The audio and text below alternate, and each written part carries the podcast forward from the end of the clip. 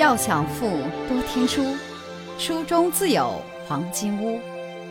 欢迎收听由喜马拉雅出品的《财富背后的传奇》，作者刘宝江，播讲阅读。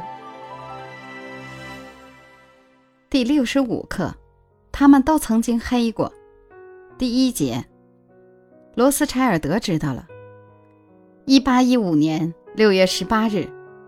拿破仑亲率法国大军与英国将军惠灵顿率领的反法联军在比利时滑铁卢展开了激战。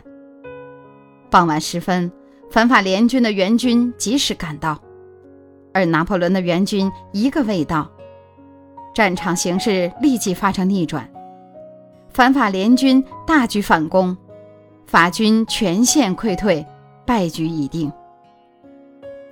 谁也没有注意到。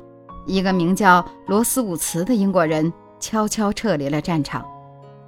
他骑上快马奔向布鲁塞尔，然后转往比利时的奥斯坦德港。抵达港口时已是深夜时分。英吉利海峡风高浪急，但罗斯伍茨顾不了这么多。他找到一个水手，以两千法郎的高价让水手连夜渡他过海。六月十九日清晨，当罗斯伍兹顺利登上英国福克斯顿附近的海岸时，他的老板内森·罗斯柴尔德早已等候多时。罗斯柴尔德快速打开了罗斯伍兹递过来的信封，迅速看完信，然后策马直奔伦敦股票交易所。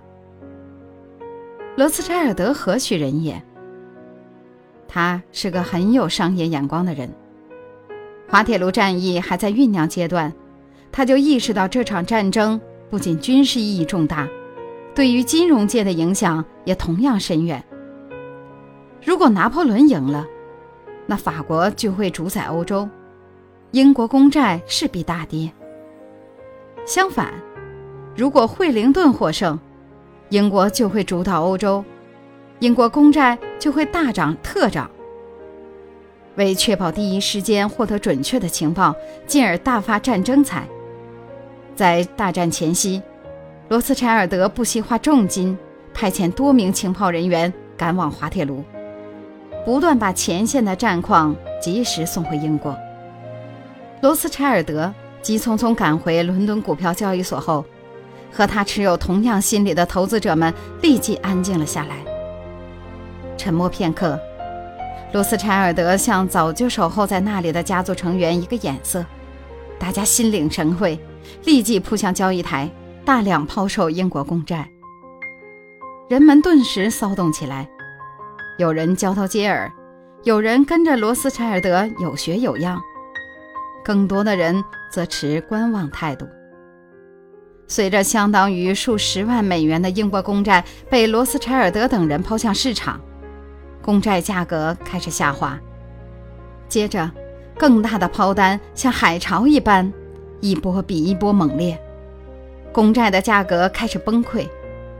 有人叫道：“罗斯柴尔德知道了，罗斯柴尔德知道了，惠灵顿战败了。”随后，所有人像触电一般醒过味儿来，争先恐后的抛售英国公债。短短几个小时。英国公债已成为垃圾一片，票面价值仅剩下原有的百分之七。这时，罗斯柴尔德再次给家族成员一个眼色，大家立即停止抛售，转而买进可以买进的每一张英国公债。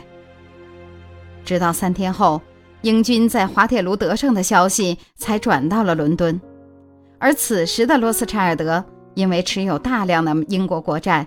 已经成为了英国政府最大的债权人。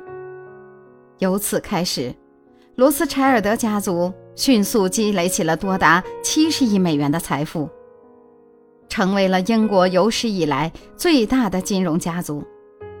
所以，历史学家们说，滑铁卢战役的最大赢家不是英国将军惠灵顿，也不是英国政府，而是罗斯柴尔德家族。他的金融王朝是建立在数十万阵亡将士的尸骨上的，但英国政府却对此无话可说。